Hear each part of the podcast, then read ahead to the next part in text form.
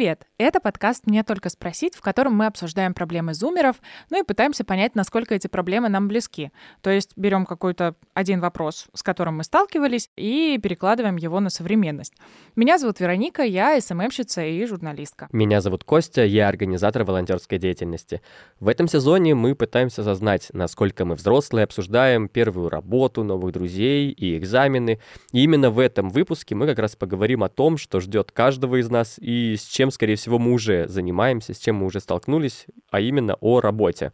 Как эту самую работу найти, как не прогадать с выбором места, куда мы устраиваемся, и как подготовиться к собеседованию. Первая моя работа была максимально странная. Полноценной работой я считаю место, которое я действительно искала, ходила по собеседованиям. Я работала в квестах.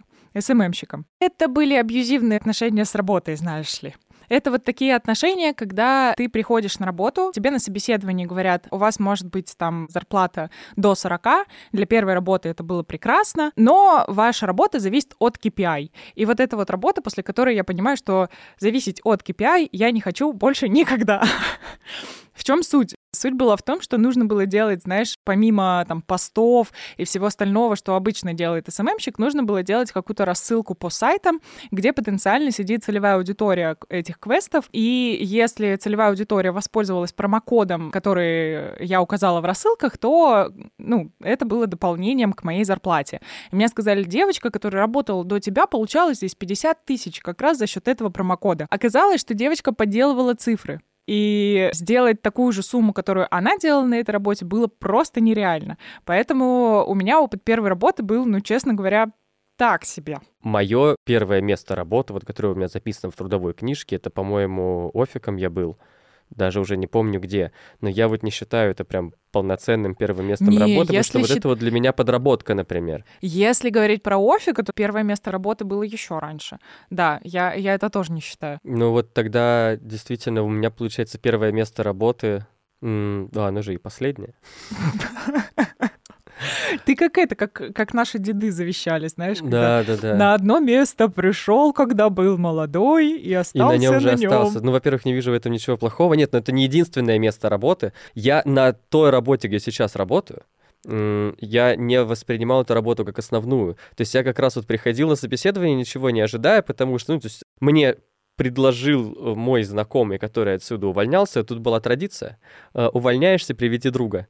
Вот, такое освобождение себя за счет другого человека. Нет, ну, в смысле, если ты уверен в этом человеке, почему нет? Ну, не подсказать кого-то на свое место. То есть, ну, если хорошо расстаешься с работодателем, просто по каким-то причинам. Да, нет. это если ты хорошо расстаешься с работодателем. Да, да, но там была если, именно такая Если история. плохо, то это такое Подстава. себе. Ты, ты да, реально. Нет, нет, нет, тут ничего друзей. такого, просто ну, человек менял место работы, как бы знал, кого можно предложить на свое место, вот привел, вот. То есть, ну, это была такая как подработка, и потом это как-то постепенно, то есть была другая работа, третья, то есть даже вот в сфере молодежной политики, где я работаю до сих пор. Ну, слушай, ты работаешь с волонтерами? Волонтерство это работа? Волонтерство не работа. Это деятельность, которая позволяет тебе узнать себя. Волонтерство позволяет тебе попробовать разные твои роли. Ты говорил, что приходилось СММщиком. Супер. Есть медиа-волонтеры, которые могут попробовать и текст написать, и фотографии сделать, и какие-то паблики повести. Ну, по крайней мере, чтобы просто понять, подходит мне это или нет. То же самое вообще понять, подходит мне работа с людьми или не подходит. То есть и плюс, мне кажется, волонтерство — это штука, которую можно вписывать себе в резюме, потому что я тот человек, который довольно часто проводит собеседования, и для меня важно, чем человек занимался в университете, помимо своей вот основной учебной деятельности. Мне кажется, как раз, когда человек занимается какой-либо общественной деятельностью, это просто его показывает, что он готов делать еще, готов ли он куда-то свои силы и энергии тратить, приносить куда-то свою инициативу. У меня есть пример. Когда по утрам ленивый идти пешком, я могу доехать на автобусе. И обычно ты зашел в автобус, там тебя встретил максимально неулыбчивый кондуктор. Кое-как она прошла, растолкала своим телом всех людей, и ты уже ненавидишь это утро. Но есть автобус, вот, на который я пере... Я даже знаю, что я могу дойти пешком, но знаю, что приедет именно этот автобус, я в него сяду. Потому что ты садишься, и водитель по громкой связи желает всем пассажирам доброго утра. Пожалуйста, не забывайте оплачивать ваши билеты, ведь именно они позволяют сделать нашу поездку такой комфортной и замечательной. Кстати, температура за бортом плюс 20 градусов, температура в салоне еще более комфортная. Черт возьми, ну это же так круто! Ну, ты понимаешь, что, казалось бы, простая линейная работа водителя — вот благодаря вот такой вот мелочи делает его каким-то для меня это мой герой утра. Я иду просто и улыбаюсь, им больше ничего не нужно. Мне кажется, любую работу можно делать так. То, о чем ты говоришь, это классно. Да, классно, когда человек готов работать, ну, не за идею, но идея для него важнее, чем деньги.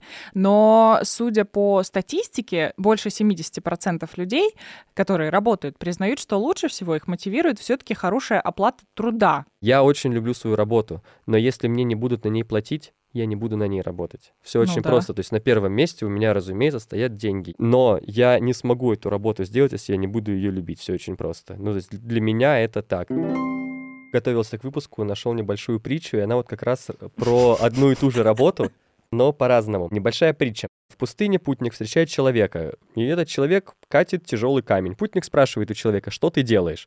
Ну, собственно, логичный ответ ты не видишь, я толкаю тяжеленный камень, мучаюсь. Окей, он встречает другого такого же человека и спрашивает у него, что ты делаешь. Человек отвечает, я зарабатываю в поте лица на свою семью. И после этого он встречает третьего человека, который точно так же катит тяжеленный камень. И задает тот же вопрос, что ты делаешь. Тот человек как раз улыбается и говорит, я строю храм.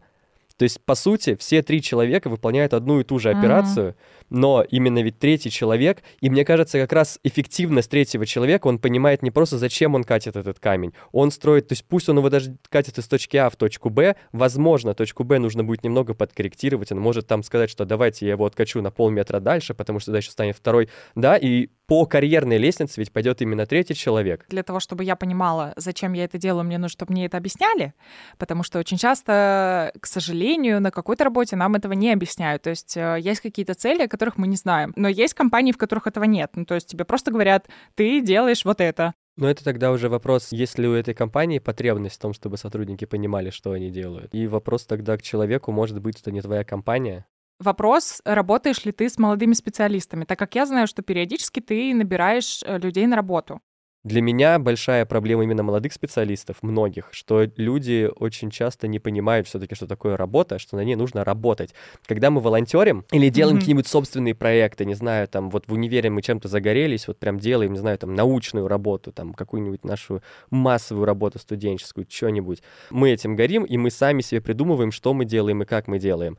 На работе все-таки надо понимать, что есть ну, руководитель, есть какие-то задачи, что, естественно, твой потенциал, м- твое желание сам самореализоваться, это все очень круто, очень важно, и это должно быть оценено, и ты должен суметь применить все свои навыки. Но важно понимать, что приходя на работу, мы работаем. Вот волонтер может понимать, что я сюда приду, у меня будет какая-то деятельность, но помимо этого я смогу там еще и Поболтать с кем-то. Поболтать с кем-то, да, там где-то, возможно, прогулять что-то. Ну, волонтеры не Покушать. самые ответственные, когда ты на работе, такого все-таки у тебя нету. И неважно, подработка это или нет, потому что это для нас может быть подработка, для работодателя, в смысле, ты мой работник. Сейчас вот эти 4 часа времени меня не волнует, что у тебя происходит, вот какая у тебя учеба. Я ратую за то, что когда ты работаешь, это не, не тот момент, когда только работодатель диктует свои условия. То есть я за то, что и работник тоже имеет право диктовать свои условия, потому что все-таки это такие партнерские отношения, а не, там, не знаю, не рабовладельчество. Ни в коем случае. Ну, Поэтому есть, э, важно подбирать правильно себе работодателя. То есть мы же, как когда приходим, очень часто, мне кажется, кстати, у, именно у молодых специалистов такая штука, что когда молодой человек приходит на работу, он идет, хоть бы меня взяли, хоть куда... Я так хочу кушать. Да, я месяц не да, кушал. это большая проблема. Вот, и возьмите меня, пожалуйста. А после этого, ну, логично, что работодатель этим пользуется. Он так, человек готов делать все, что угодно за очень маленькие деньги, потому что он кушать очень сильно хочет. Да нет ну, надо все-таки держать некую, ну, помнить, что мы чего-то стоим, что мы подбираем работу точно так же, как работа выбирает нас. Ну, это такие абсолютно отношения 50 на 50. Ну и о том, как правильно найти эту работу и найти вот этого хорошего работодателя и при этом не прогадать, мы спросили у Натальи Ефремовой, предпринимателя в сфере HR, основателя и руководителя кадрового агентства в Санкт-Петербурге что можно делать выпускнику, когда у тебя вообще нет опыта, как найти ту самую первую работу, и самое главное, как понять, сколько тебе могут платить за твою первую работу. По поводу сколько платить, есть такой замечательный сайт, называется «Сколько получатель от HeadHunter». Вы можете легко его использовать, ввести профобласть, на которую, в, в сферу, которую вы ищете работу, выбрать специализацию, на которую претендуете, и вам будет показана такая примерная вилка зарплат. Но, конечно, есть такие специальности, где люди на HeadHunter работодатели им предлагают зарабатывать меньше, чем это есть в реальности.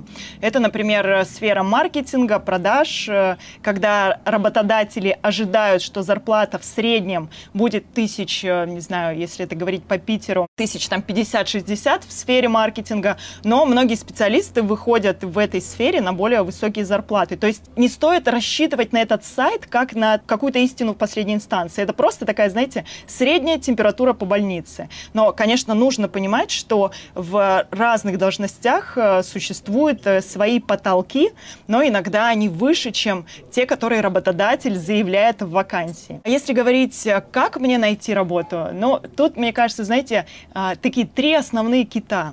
Первый кит — это, конечно, качественное резюме. Второй кит — это качественное сопроводительное письмо. И третий кит — это действие. Это пресловутая конверсия, пресловутая статистика. Чтобы получить одну работу классную, недостаточно сходить на 2-3 собеседования. Здесь нужно быть готовым к тому, чтобы нарабатывать вот эту конверсию, эту статистику. Я знаю, например, по данным того же HeadHunter, что самое распространенное, что предлагают студентам либо тем, кто еще нигде не работал, это что-то из серии менеджера по продажам. Да, окей, это маркетинг, официант, курьер и вот такие вот профессии. Но если ты хочешь что-то по своей специальности, а у тебя нет в этом опыта, то большой вопрос, что ты тогда должен рассказывать. То есть ты должен говорить, что я самый лучший, я готов учиться и так далее, или ты должен, не знаю, в резюме написать какую-нибудь историю про то, что ты делал, пока был в универе, где был стажером. Там вот этот вот замкнутый круг, типа, для того, чтобы найти работу, у вас должно быть три года опыта, чтобы наработать три года опыта, у тебя должна быть работа. Ну, то есть это такой вопрос. То есть как быть вот в этой ситуации? Она кажется, что, ну, кажется, что ты правда в этом замкнутом круге, и непонятно, как из него выйти. Многие люди почему-то боятся как бы впустую сходить на собеседование, что вот я потратил время, поговорил, мне не сделали предложение или оказалось, что условия ниже, чем я ожидал. А, нужно быть готовым впустую сходить на собеседование. Это абсолютно нормальная история в процессе поиска работы. И вот нужно приготовиться к тому, чтобы много ходить. Действительно так. И существует даже такая вот статистика, чем круче человек становится, тем он на меньшее количество собеседований может ходить. Соответственно, опытные специалисты могут сходить там на 3-5 собеседований, да, но если ты студент, который вчера закончил институт, а сегодня ищешь работу и какую-нибудь этакую, не просто там, да, работать каким-нибудь курьером, а, а хочешь работать офисным сотрудником в, с дресс-кодом, с красивым офисом и так далее, то в таком случае нужно быть готовым потратить время пустую. Это вот прям золотое правило. И здесь нужно вот действительно отключить вот этот максимализм, найти как можно быстрее, найти как можно на крутых условиях. По моему опыту работодатели на самом-то деле хорошо относятся к молодым специалистам. Почему? Потому что в этих молодых специалистах они часто видят людей, которые а, не выгоревшие, не замылившиеся, не, знаешь, без такого закрытого мышления. Более того, сейчас наступило время, когда старшее поколение теряет авторитеты в глазах молодых, в глазах друг друга. И если раньше, чем, да, чем опытнее человек, чем давно он работает в какой-нибудь нише, тем он априори вот прям крутой, то сейчас за счет того, что digital, IT-сфера очень сильно развивается, вот эти авторитеты сместились. Сейчас для многих компаний молодой парень вызывает больше доверия. Если дело касается чего-то, связанного там с IT-сферой, с digital ом, с рекламой, с, э, не знаю, неймингом, копирайтингом и так далее. Долой вот этот стереотип в голове, что если я молодой, если я без опыта, то я нафиг никому не нужен. Вот это не так. Поэтому, когда вы будете создавать резюме, действительно не стесняйтесь рассказывать про тот опыт, который был в институтское время. Ну и, конечно, очень важно ставить фотографию в резюме. Это вот, знаете, 40% успеха. На нашем дискриминационном рынке труда фотографии для работодателей значит многое. Если у вас будет фото с улыбкой в три четверти, с красивой, ухоженной прической, стильной, чистой одеждой, ваши шансы на успех будут выше, чем те, кто игнорирует фотографию в своем резюме. А таких людей очень и очень много. Я не открываю резюме без фотографии. Да? Потому что условности у меня человека я ищу, который будет обучать волонтеров, и он почему-то скрывает свою личность волонтера, те люди, которые идут на личность. И мне нужно вообще, в принципе, хотя бы понимать, как этот человек выглядит, и если он не удосужился. Просто для меня фотография еще такой момент, что если человек не удосужился поставить фотографию на свое резюме, и, в принципе, прописать свое резюме, то, наверное, он не очень хочет на работу. Мои коллеги HR из Канады сказали бы тебе атата, что в Канаде, например, когда вы будете смотреть резюме, вы вообще не поймете, о ком идет речь. То есть там максимально все очень унисекс, очень, так, знаете, обтекаемо. Например, в Канаде, да, это все запрещено, и возраст прописывать, фотографию, то у нас в России, и я тебя прекрасно понимаю, ну, таковы правила как бы игры рынка труда, что действительно фотография это вот э, как такая визитная карточка, которая в условиях, в реалиях нашего такого российского рынка, это, конечно, играет большую роль. Просто для меня это часть того, насколько ты проработал над своим резюме. Если я вижу в резюме две строчки, отсутствие фотографий, отсутствие каких-либо контактных данных, и пиши мне только в чат на ХХ, но зачем, если у меня есть еще 20 кандидатов, у которых вроде по резюме тот же самый набор навыков, но при этом я вижу, что их резюме более проработано. Я начну просто с них. Это такие, знаешь, триггеры из разряда «не звоните мне там после 18.00» или «не готов э, ехать там до работы больше там час», часа или вообще никогда не готов к командировкам. Ну да, в общем, такие как бы вещи, даже если ты не будешь звонить после шести, но когда человек немножко вот такой вот свой панцирь, а, такие границы вот так выстроил на этапе поиска работы, ну да, есть некое ощущение, что такой персонаж будет довольно-таки сложный с точки зрения процесса трудоустройства. Намного, конечно, больше притягивают к себе люди с фотографией, с а, такой открытой контактной информацией, что вот, пожалуйста, мой телефон, вот, пожалуйста, моя почта, звоните, пишите любым удобным способом.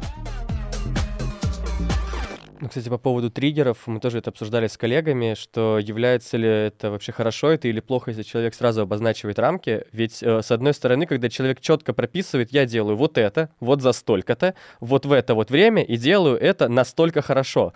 То есть, с одной стороны, получается, что человек четко знает себе цену, четко знает, чего он хочет, и мы получаем, ну, здесь ощущение, как будто ты берешь себе на работу готового специалиста, профессионала, который себя стоит.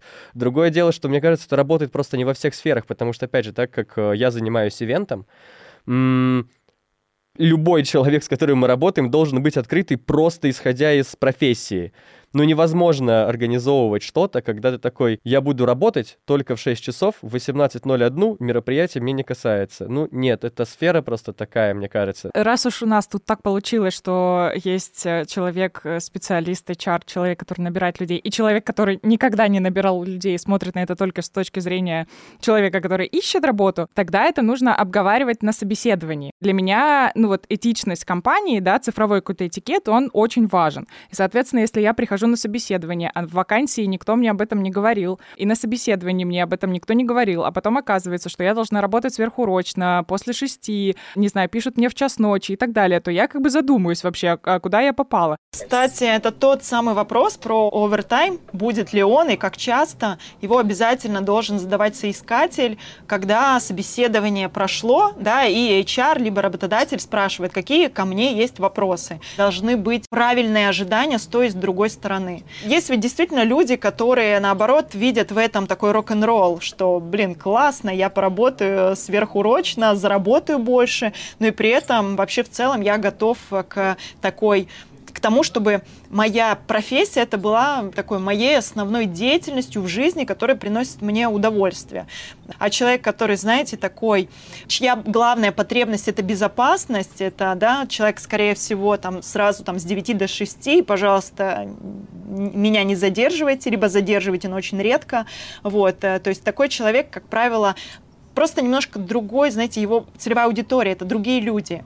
Э, таким людям будет комфортнее в каких-нибудь компаниях, где отлажены все процессы, и ты просто как винтик идешь по четкому регламенту. Ты уже сказала о том, что он быть, должен быть таким рок-н-ролльным. Это напоминает мне совет, который я читала по поводу того, как нужно продавать себя работодателю, знаешь. Ну, то есть ты должен быть таким азартным, рассказывать про свою работу, рассказывать про то, как ты хочешь, не знаю, что ты готов принести компании и так далее. Может быть, у тебя есть еще какие-то советы, как вообще продать себя работодателю, как нужно вести себя вот на собеседовании? Давайте немножко переформулируем этот вопрос. Каким нужно быть, чтобы меня взяли? Первое, все работодатели любят адекватных людей. Что значит адекватный? Это когда человек не пытается произвести какое-нибудь супер-вау впечатление, но и в то же время он не, не заходит там с ноги. Э, это максимально человек настоящий и расслабленный. Соответственно, как быть адекватным? Чтобы быть адекватным, нужно быть спокойным и уверенным в себе. А для того, чтобы быть спокойным и уверенным в себе, нужно не ожидать ничего от собеседования. А, есть классная фраза, которая звучит так. Уверенность наступает там, где все равно на последствия. И когда вам будет все равно на последствия собеседования, возьмут вас, не возьмут, вы будете чувствовать себя более расслабленными. И Соответственно, если у вас будут завышенные ожидания, вас пригласили в какую-нибудь супер-пупер международную компанию, на какую-нибудь начинающую должность, и вы понимаете, это мой шанс, вы посмотрели сайт, соцсети этой компании думаете, не дай бог я завалю собеседование. Соответственно, вероятность того, что вы завалите собеседование, сразу увеличивается вдвое с момента, когда вы на этой компании уже поженились. Да? Это вот как на свиданиях. Ты когда а, идешь на свидание с девушкой или с мужчиной, и ты пересмотрел весь его профиль и думаешь, все, у нас будут красивые дети, это мой будущий муж или жена. И вероятность того, что у вас сложится пара, очень низкая. И вот если мы с вами вспомним самые крепкие пары, скорее всего, их love story начиналась со слов, что, блин, я никогда бы не подумала, что этот чувак будет моим мужем. А почему так произошло? Потому что их момент встречи был расслабленным, они были адекватными, они были спокойными. Они ничего друг от друга не ждали. С собеседованием действует точно такой же принцип. Кто-то скажет, ну вот, Наталья, легко сказать, э, когда у тебя нет опыта, как это можно ничего не ожидать от компаний. Как только вы будете ходить на 3, 5, 7, 10 собеседований, то уже страх не понравится работодателю, он будет снижен. Костя, сколько было у тебя собеседований в жизни? Пять, может быть, шесть. А свиданий? Ой, меньше. Меньше? Просто после последнего моего свидания так и не смог выгнать ее из своей квартиры, и вот как-то так вышло, понимаешь? Так же и с работы. Да, так же и с работы. Как-то сходил на собеседование много лет назад разок, вот, ни, ни, ни на что не, не ожидая вообще, и вот я работаю уже много лет. Они все тебя не выгоняют, Они да, все не выгоняют меня ни там, ни там. Мне кажется, тут должен быть еще один совет по поводу подготовки к собеседованию. Ну, потому что мне кажется, ну, по крайней мере, я так делала, то есть я всегда что-то читала про компанию. Тут от себя добавлю, это мой, на самом деле, первый вопрос обычно, когда приходит человек, я спрашиваю, вы что-то про нас вообще знаете? Они такие, не, опять же, у меня сразу вопрос, а, ну, зачем? Ну, хоть чуть-чуть поинтересоваться, куда прихожу. И если ты ничем не интересовался, то, может быть, ты не очень хочешь сюда на работу. Здесь должен быть такой баланс между тем, чтобы откликаться на собеседование воспринимать их как просто очередное собеседование. Должен быть такой баланс. И на другой чаше весов это, конечно же, интерес каждой компании. То есть нужно изучить вакансию, изучить сайт вдумчиво, а не просто, да, ну вот, это одна из компаний, которая записана у меня на понедельник. Поэтому, да, приходя на собеседование, нужно помнить, что работодатель, скорее всего, очень любит свою компанию. Сотрудник, если он там работает, он, скорее всего, симпатизирует этой компании. И, конечно, людям, знаете, это как а, нам, да, приятно говорить о своих а, там детях, не знаю, о своих любимых людях, то для многих их компаний это именно тот самый объект, о котором приятно, когда его знают, когда его подмечают. Поэтому, если вы придете и скажете, знаете, вот я изучил ваш сайт, сайт, во-первых, супер стильный, вот прям вообще любо-дорого смотреть. Хотела узнать э, конкретно про перспективы вашей компании, читал пост, что вы планируете выходить на международный рынок, круто, а вот можно ли об этом поподробнее, очень интересно узнать. Для меня это щепетильный вопрос всегда, и для человека, который устраивается еще больше, наверное, это вопрос такой важный. Как правильно говорить с работодателем о зарплате? И начинаются же вот эти вот периодические игры друг с другом. Говорю, а сколько вы ожидаете? А сколько вы мне можете предложить? В любом случае нужно понимать, что реальность такова, что если ты начинающий специалист, естественно, ты немножко занимаешь другую позицию, нежели если ты топ-менеджер с каким-то супер уникальным опытом работы, и от тебя просто схантили с другой компании. Естественно, там условия ты, скорее всего, будешь диктовать, но на старте карьеры вероятность того, что будут, э, так сказать, диктовать условия ваши руководители, конечно же, выше. И э, что, как быть в этом случае, да, чтобы и себя не потерять, ну, не продать себя за какие-то гроши, но и одновременно с этим, чтобы работодатель был готов взять на работу. Первое, чтобы я порекомендовала абсолютно всем, это прочитать книгу, потрясающую книгу, называется «Договориться можно обо всем». Автор Гевин Кеннеди. Это шикарная книга о переговорах, она читается быстро, а, буквально за недельку можно ее изучить, но эта книга лично мне сэкономила кучу денег, и с этой книгой я заработала еще кучу денег за счет именно того, как вести переговоры. Конечно, нужно в голове держать мысли, на какую сумму вы хотите в среднем претендовать. Работодатель в конце собеседования сам озвучит вам зарплату. Это нормально, это, понимаете, адекватный регламент любой встречи. Он расскажет вам, какой оклад, какой KPI, какие бонусы и так далее. Но, предположим, эта зарплата меньше, чем вы ожидаете. У работодателей есть такая история. Это люди э, такие хитрые, сильные, и они любят торговаться. То есть, возможно, на старте он предложил вам меньше, чем, в принципе, они готовы вам заплатить. Потому что, ну, это адекватно. Любой человек хочет сэкономить. Вы рассчитываете на зарплату в 50 тысяч, предположим, предположим, э, вам работодатель говорит, э, зарплата будет 35, вы думаете, блин, 15 тысяч мне очень нужны дополнительные. Как быть в этих обстоятельствах, чтобы он и вас не потерял, и чтобы вы смогли по цене договориться? Мне очень нравится вопрос, он звучит очень легко и просто. Виктор Степанович, знаете, Спасибо большое за ваш ответ.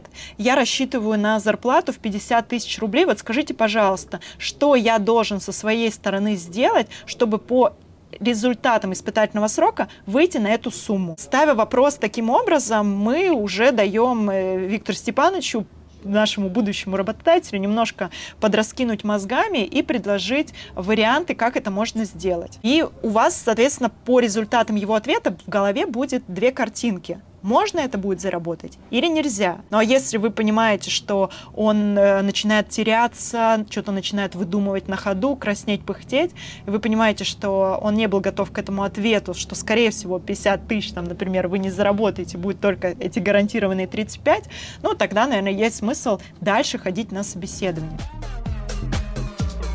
Ты сказала, представим, что я хочу получать 50. А как мне понять вообще, сколько за эту должность я могу получать? Потому что иногда мне просто кажется, что, ну, допустим, я себя там дешевле оцениваю, а может быть и нет. И вот я сижу и думаю, а, а сколько на самом деле я должна получать? Возьмите, откройте Headhunter, а, зайдите в раздел соискатели, это те, кто ищет работу, и вам выпадет миллионы резюме под любой ваш запрос и ваш вкус.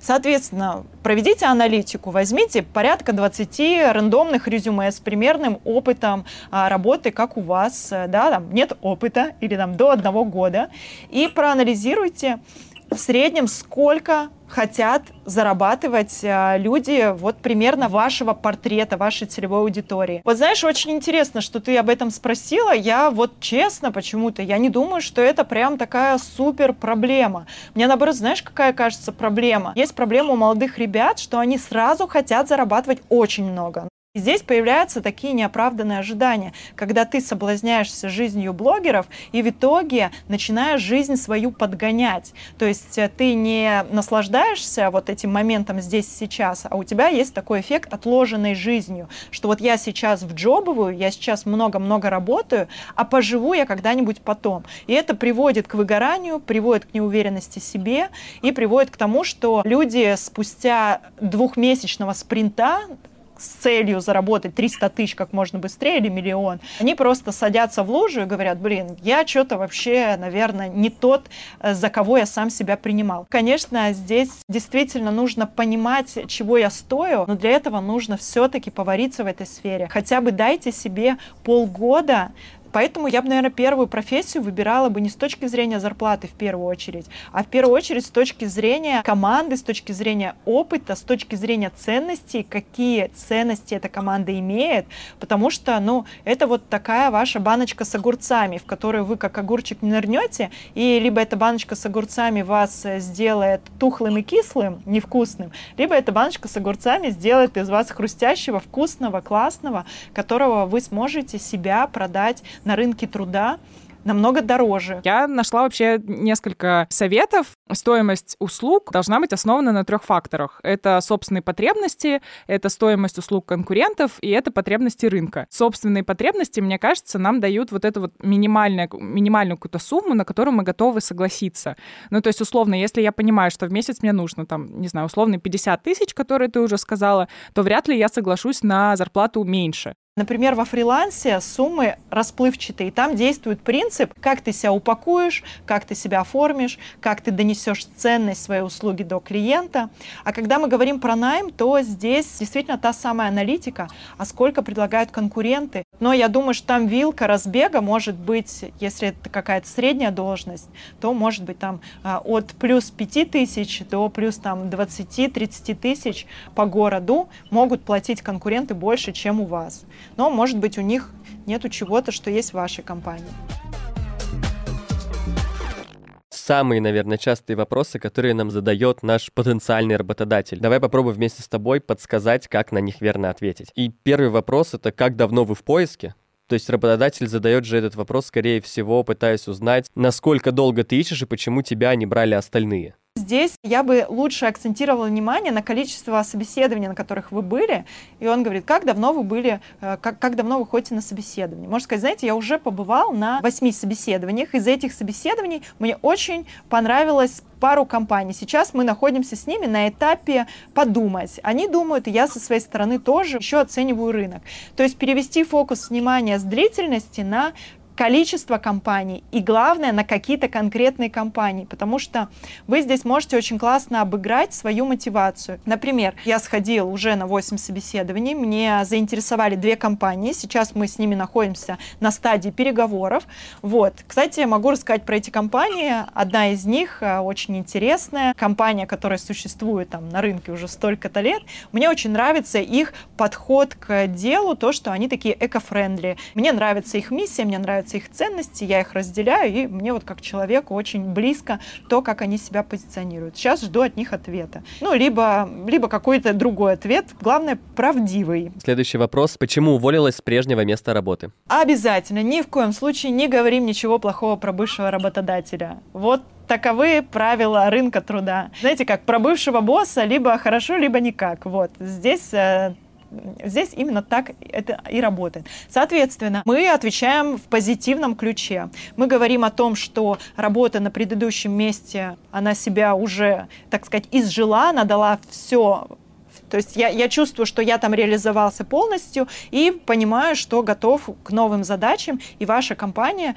по моим ощущениям, отвечает этому больше, чем предыдущая. Предыдущая дала мне все, что могла, за что я очень благодарен. Почему мы должны взять именно вас на эту должность? Здесь что от вас хочет услышать работодатель? Он от вас хочет услышать, поняли ли вы его боль. Понять его потребность очень просто. Она написана в вакансии, в тексте вакансии. Как правило, она идет первыми двумя предложениями в разделе требования.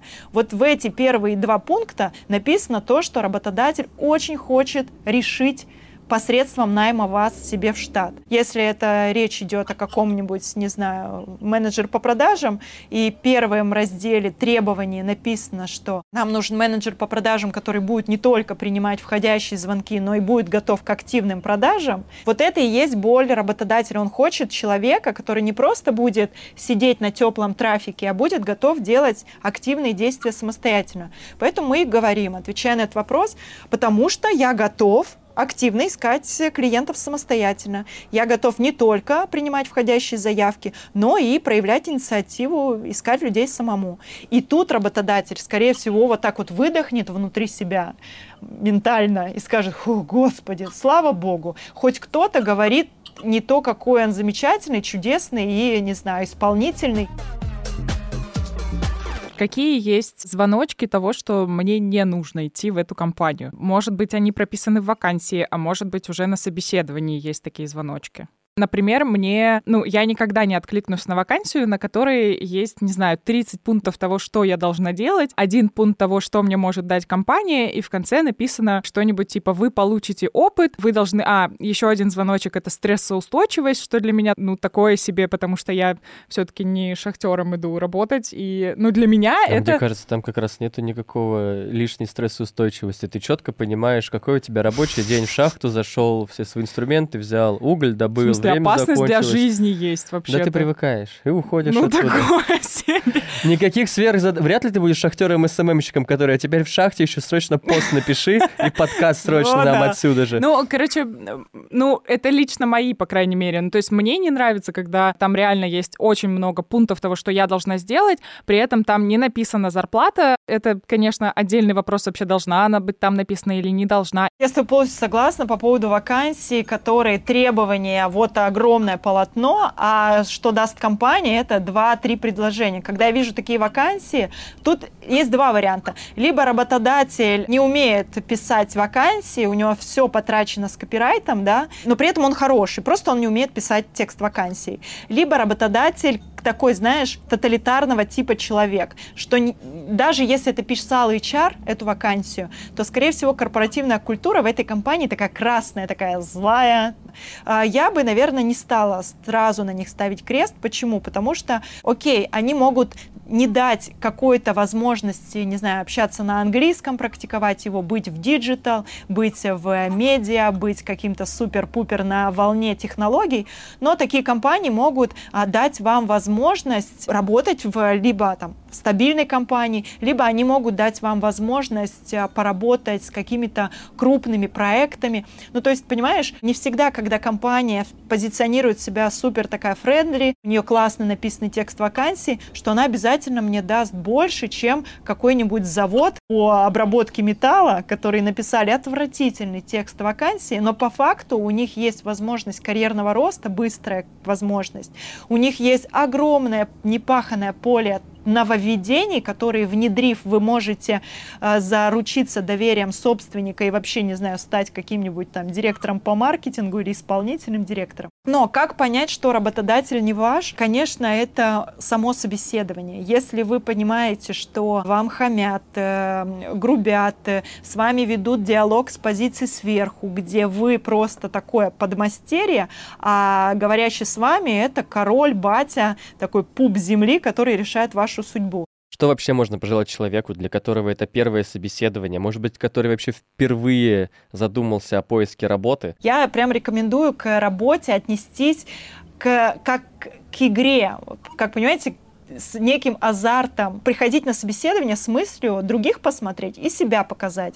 Потому что, как правило, люди такие вот грузные, которые воспринимают каждое событие в своей жизни как какой-то вызов, с которым страшно не справиться, ну, понимаете, здесь и вот эта вот тяжелая такая энергетика этого человека, она будет просто заходить вперед него на собеседование и отпугивать вокруг всех людей. Ну и самому человеку от этого будет сложно жить и ходить и искать работу. Я рекомендую каждому студенту, кто только закончил институт, ставить себе будильник на 8 утра, чистить зубки, делать зарядку и в 10 утра садиться перед компьютером, открывать работные сайты и в течение полутора часов, не отвлекаясь ни на что, кроме водички и туалета, сидеть на работных сайтах, открывать вакансии, изучать вакансии и писать сопроводительные письма. Все.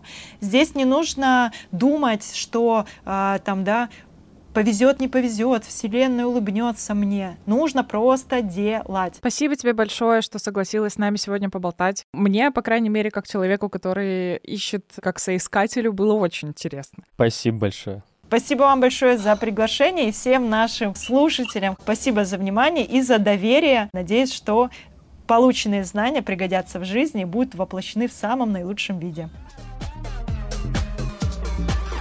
Неважно, какую сумму нам платят. Для меня зарплата — это все таки не показатель нашей суперуспешности. Мы можем быть классными специалистами, но при этом мы себе не ценим. Для этого есть калькулятор, правда, в котором стоит, наверное, посчитать, сколько мы зарабатываем. И при этом, ну, мы... Э, количество денег у нас не определяет уровень нашего профессионализма, наверное, так. А еще важно отдавать себе отчет, куда мы идем. То есть, если, например, мы претендуем на такую популярную денежную сейчас сферу IT, логично, что мы туда идем и ждем, что там будет большая зарплата, и что мы там будем развиваться там до, не знаю, там сотен тысяч миллионов рублей в месяц.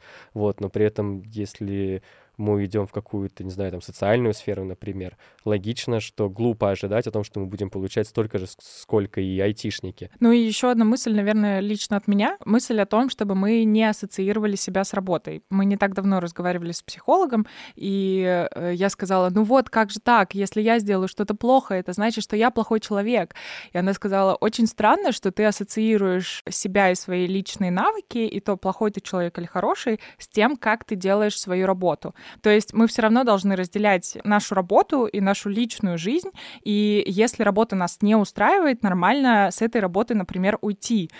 И точно так же все-таки важно отдавать себе отчет в своих собственных силах. Если вы только-только ищете работу, это ваше первое место работы по специальности или по вашему призванию, которого вы хотите достичь, возможно, вам сейчас стоит именно больше получить опыта, чем денег. Не соглашайтесь, когда вам буду говорить, что вы будете работать совсем-совсем бесплатно. Нет, работа — это то, что приносит нам деньги. Но, тем не менее, отдавайте себе отчет, что, возможно, именно в этом месте вы получите свой первый опыт, в этом месте вы прокачаете навыки, и будьте уверены, что когда это ваше первое место работы, вы не являетесь сверхпрофессионалом, профессионалом, что бы вы там о себе не думали, так это не работает. Вот. Но, тем не менее, именно после этого места работы, самого первого, вы сможете развиваться куда-то дальше. Не ищите от работы только деньги, помните, что все-таки, во-первых, Работу можно и нужно менять. Во-вторых, работа должна приносить не только деньги, но и удовольствие, потому что на работе мы проводим, наверное, большую часть нашего времени. Поэтому давайте все наше время, что есть, его 100% проводить с максимальным удовольствием, а в случае с работой еще и с максимальной пользой для себя. Вы слушали подкаст «Мне только спросить». Если вам понравился выпуск, обязательно ставьте нам сердечки на Яндекс Музыке. Или звездочки в Apple подкастах. А еще подписывайтесь на наш телеграм-канал «Мне только спросить подкаст» или или называется он «Подкаст «Мне только спросить» найдете и так, и так, в любом случае. С вами были умопомрачительный, на единой работе работающий Константин от волонтера и бесплатника до прекрасного начальника. И Вероника, замечательная журналистка, ведущая подкастов, человек, самая яркая прическа на свете. Пока-пока. Пока-пока. Выпуск записан Центром «Контакт».